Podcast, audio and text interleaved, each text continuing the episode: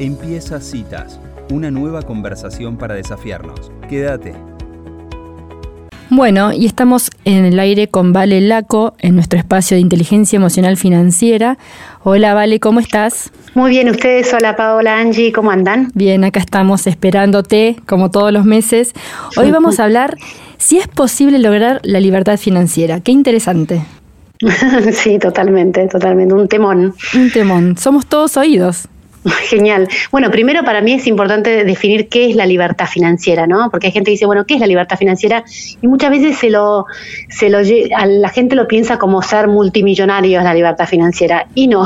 Mm. La libertad financiera es lo que, lo que también se llama la jubilación, que es esa etapa en la vida en la cual ya no necesitamos seguir trabajando activamente para generar dinero, mm. sino que podemos cubrir nuestro estilo de vida con la renta residual o pasiva que generamos. O sea, hablándolo más en concreto, o sea, contamos con un patrimonio tal o con un vehículo que mes a mes nos ingresa dinero sin la necesidad de nuestro trabajo ¿no? activo y con ese ingreso que nos genera podemos cubrir nuestros costos fijos y variables, nuestro estilo de vida. Eso sería la libertad financiera.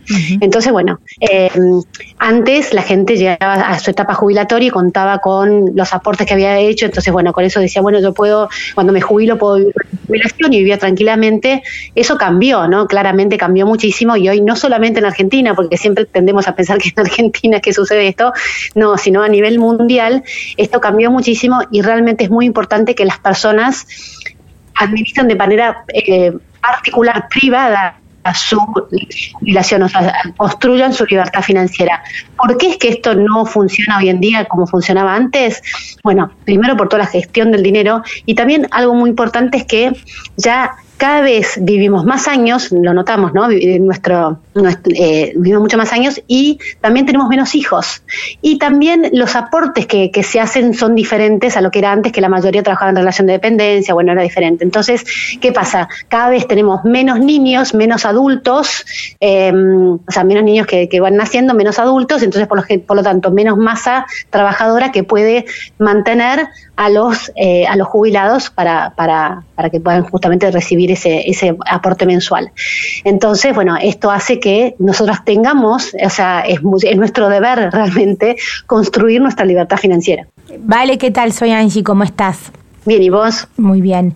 Em, o sea que para llegar a esta libertad eh, financiera, que bueno, es independientemente de, los años, ¿no? Porque uno asocia jubilación a cuando uno sea más grande, pero en algún punto, bueno, hay que empezar desde, desde chicos o, desde que uno tiene esa conciencia a, trabajarla, a construirla para que el día de mañana pueda ser así, ¿no?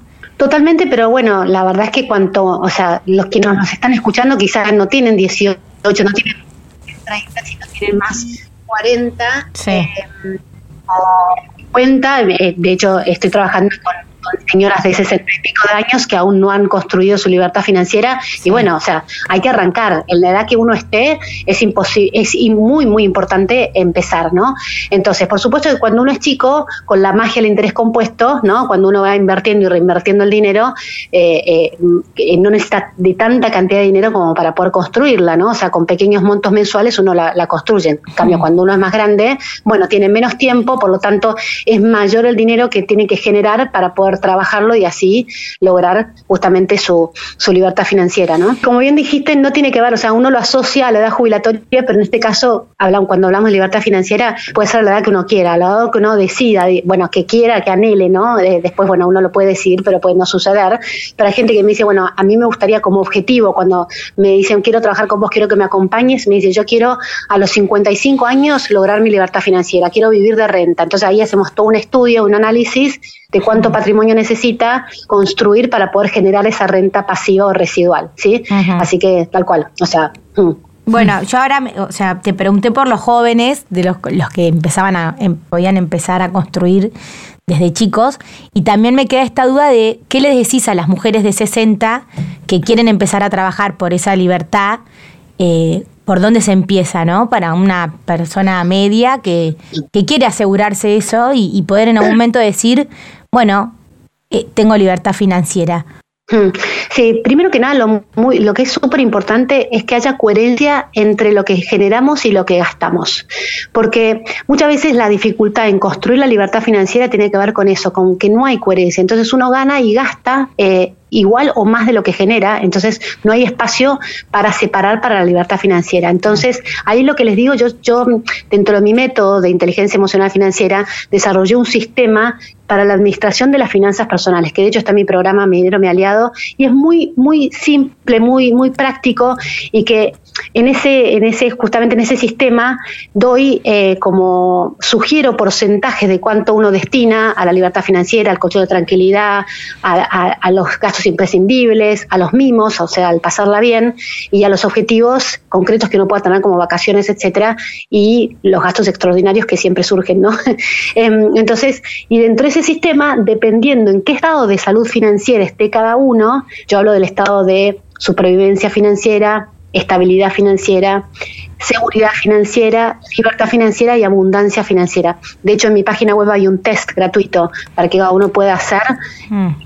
Le dice exactamente en qué estado de, salud financiera está. Entonces, a partir de saber dónde estás, bueno, a ver, ¿cómo hago para administrar este dinero? Entonces, lo primero que yo digo es, primero de todo hay que pagarse a una. O sea, primero separamos para nosotros, luego pagamos el, la todos los gastos imprescindibles. ¿Por qué es que lo pongo así? Porque ¿qué pasa cuando uno primero paga todo y después eh, ahorra e invierte lo que sobra? ¿Qué suele pasar? Nunca, nunca te pagas. Exacto, nunca sobra, ¿no? Porque uno dice, ay, bueno, me sobró esto entonces y con, todo, con la inflación que hay, no sabría qué hacer con esta plata, entonces directamente no terminas ahorrando y por lo tanto no terminas invirtiendo. Entonces, en este sistema es, primero nos pagamos a nosotros. O sea, primero separamos para nuestra libertad financiera, luego separamos para nuestro colchón de tranquilidad, que es diferente. Es muy diferente el dinero que uno separa para construir la libertad financiera que el dinero que uno separa para el colchón de tranquilidad, que es ese dinero que nos da la estabilidad financiera de decir, bueno, ante un imprevisto, yo cuento con el dinero como para poder cubrirlo, ¿no? Bueno, pasó con la pandemia, ¿no? Que mucha gente eh, em, era autónoma y de repente no tuvo el ingreso y, se, y si tenía el colchón de tranquilidad estaba muy bien y si no lo tenía estaba en, en, problemas, ¿no? Entonces, em, entonces a partir de ahí, con esto, bueno, hay que, hay que por supuesto, separar e invertir ese dinero eh, para justamente ir que se vaya construyendo. Cuanto uno más tiempo tiene, más rápido lo construye. Ahora, volviendo a tu pregunta, Angie, con respecto a em, a las personas que son más grandes, bueno, ahí hay que hacer también un análisis eh, patrimonial, o sea, económico financiero, o sea, cómo estoy económicamente, cuánto con cuánto patrimonio cuento, porque quizá tienen salud económica, pero no salud financiera, ¿no? Que es, o sea, cuento eh, con, con, patrimonio, cuento con bienes, cuento, no sé, con, con departamentos, con campos, con, con, con bienes eh, que, que, no los tengo líquidos, o sea, no los tengo el dinero disponible para poder hacer frente a mi mes a mes, ah. pero sé que el día de mañana, si ese dinero lo reinvierto o lo transformo, claro, en otros activos, yo podría generar una renta que me permitiría, por ejemplo, lograr mi libertad financiera, ¿no? Porque para mí un concepto muy, muy importante es el tema de no ser esclavos de nuestro estilo de vida, ¿no?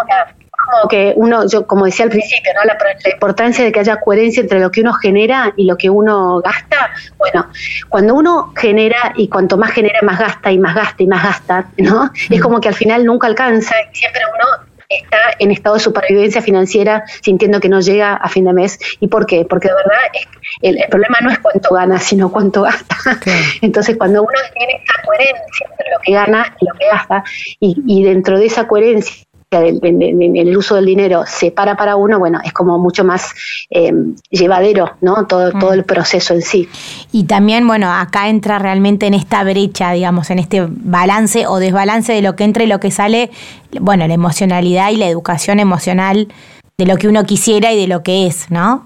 Totalmente, totalmente. Tiene que ahí justamente con, reconocer mucho su personalidad financiera, porque hay personas que quizá justamente por tener una personalidad financiera más ahorradora, miedosa, tienden a separar mucho para el futuro, porque la seguridad, etcétera, y al final no disfrutan del día a día. Entonces eh, tienen una, tienen como van construyendo súper bien su libertad financiera, pero el día a día, día, el día a día no lo disfrutan, entonces no tiene mucho sentido. O al revés, bueno, el día eh, hay que vivir la vida hoy, mañana no sabemos qué va a pasar, y bueno, llega mañana y ahí estamos eh, viviendo lo que yo denomino no, la cárcel financiera, porque ese es lo opuesto a la libertad financiera. ¿Qué sería? La cárcel financiera, que es cuando uno tiene que ajustar su estilo de vida al ingreso residual o pasivo que genera. O sea, dice, bueno, antes yo vivía con tanto, ahora recibo un residual o un pasivo de tanto. O sea, entonces, bueno, no, ya no puedo ir más a comer afuera, o ya no puedo vivir en este lugar, o ya no puedo irme de vacaciones a tal lugar, o no puedo invitar a mis nietos a esto o a lo otro. Entonces, al final, uno está muy limitado porque no, no tomó esas medidas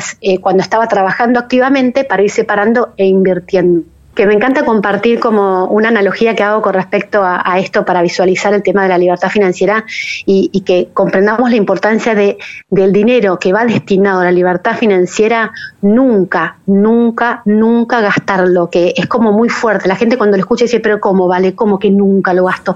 No, nunca lo gasto y por eso es muy importante separarlo del colchón de tranquilidad. ¿sí? O sea, porque el colchón de tranquilidad claramente está, ¿no? que por supuesto que no esté bajo el colchón, ¿no? pero la plata que uno tiene disponible rápidamente está para hacer frente a un imprevisto. Bueno, el dinero que uno separa para la libertad financiera, que lo puede separar a través de diferentes formas, comprándose un departamento de pozo, comprándose una casa con un crédito, haciendo un ahorro con capitalización, por ejemplo, con estos que son muy buenos, que es el, el, hay un libro de hecho que se llama El millonario automático, que automáticamente uno va em, ahorrando todos los meses y con la magia del interés compuesto va creciendo.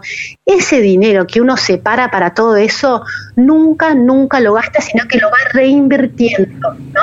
Entonces yo lo que hablo es, hago esta analogía con lo que sería, por ejemplo, un árbol de manzano. Uno cuando, cuando arranca dice, bueno, planto un árbol de manzano, pongo una semilla, que es la, el primer monto de dinero que uno pone, ¿no? Lo entierro, ¿puedo hacer algo con esa semilla? Semillas, no, no puedo hacer absolutamente nada. Si la saco, como que hasta quizás se pudra. No, si lo, es todos los meses voy regando y regando esa semilla, la riego con más plata, más sano, con la magia de la naturaleza, eh, el, el, el, nuestro ahorro con capitalización o, sistemas que te permiten pagar en cuotas, ¿no? Entonces, ese, árbol va creciendo y va creciendo hasta que se transforma en un manzano en el cual te da manzanas todos los meses. ¿Y uno qué hace?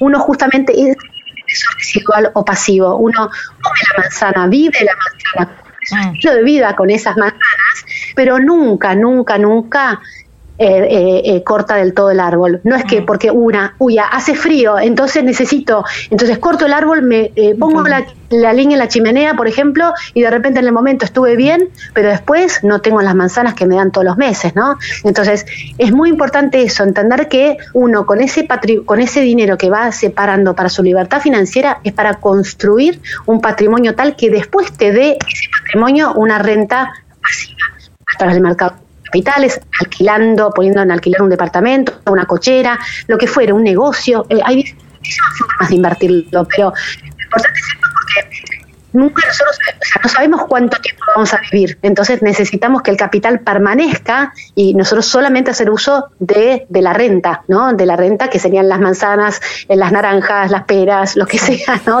Bueno, buenísimo. La analogía con las manzanas creo que nos quedó re bien. Clarísimo. sí, y es muy bueno esto de saber, como decís eh, vos, tener totalmente las dos cosas separadas para no manotear en caso de emergencia. Exacto, ese es el gran riesgo porque siempre surgen imprevistos. Eh, entonces, y, es muy importante también porque, porque la verdad que si uno no lo separa y realmente lo separa y, no lo toca, o sea, es como que, o sea, alguien va a venir a, si no estás pagando el gas, te van a cortar el gas, entonces de alguna manera te vas a rebuscar para pagarte el gas, te aseguro. En cambio, para pagar tu libertad financiera, no, nadie te va a estar persiguiendo, pagate, pagate vos primera, eh, arrapa tu libertad financiera, entonces vas a llegar a viejita y vas a estar en una situación en la cual decís, bueno, ahora, ¿y qué ahora qué? ¿Tengo que depender económicamente de otros? Claro. No, no está bueno. O sea, em, si no queda otra, bueno, hay, hay, que, hay que enfrentarlo, pero si uno puede ir construyéndola y hay formas de construirlas, hay formas de construirlas que son simples. Es lo importante es eh, justamente conectarnos con nuestra parte emocional, que cómo significamos el dinero, cuál es nuestra personalidad financiera, qué queremos, cuánto cuesta eso y que haya coherencia de vuelta entre lo que generamos y lo que gastamos. Y encontrar formas de generar más también, que hay, hay, hay muchas formas de generar más. Perfecto, buenísimo. Bueno, muchísimas gracias este, por este espacio entonces y vamos a seguir pensando en, en todo esto que nos dejaste. Y en nuestra libertad. En nuestra libertad. Totalmente. ¿Qué es la libertad de vuelta? No de ser millonarios así, o sea, bueno, bueno, si es en anhelo de alguno, perfecto, pero en decir, bueno, puedo tener opciones, ¿no? El, dinero nos da la posibilidad de tener más opciones a poder vivir las experiencias que queremos, ¿no? Es eso. Entonces, bueno, es, esa libertad de, elección. Así que bueno, bueno, muchas gracias. Eh, un placer estar de nuevo acá en Citas de Radio. Buenísimo, gracias a vos y nos encontramos en un mes. Genial, beso grande. Adiós. Bueno, y así pasaba Vale Laco en este espacio de inteligencia emocional financiera hablando de la libertad financiera.